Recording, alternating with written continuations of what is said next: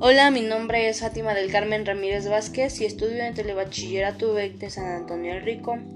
El tema del que hoy les hablaré es las siete especies de dinosaurios que dominaron México. ¿Cuáles especies de dinosaurios dominaron México?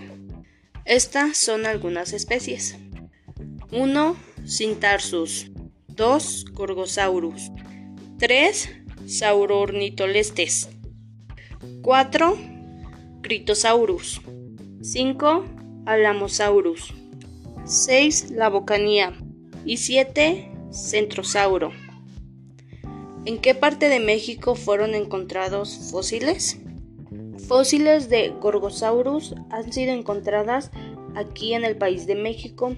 También se han localizado en Estados, Unidos y Canadá de Saurornitolestes se han encontrado restos en Baja California. De Alamosaurus en México se han localizado varios fósiles de esta especie en Chihuahua y en Coahuila, así como en dos localidades de Puebla. De la especie La Bucanía han sido encontrados varios restos en el país de México. ¿Qué características físicas tenían estas especies?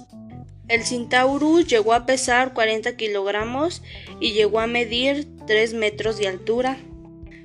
Gorgosaurus pesó 3 toneladas, se caracterizó por tener extremidades traseras largas y musculosas.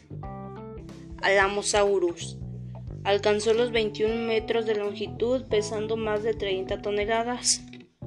Centrosauro un herbívoro que alcanzó las 3 toneladas de peso con longitud aproximada de 5 metros.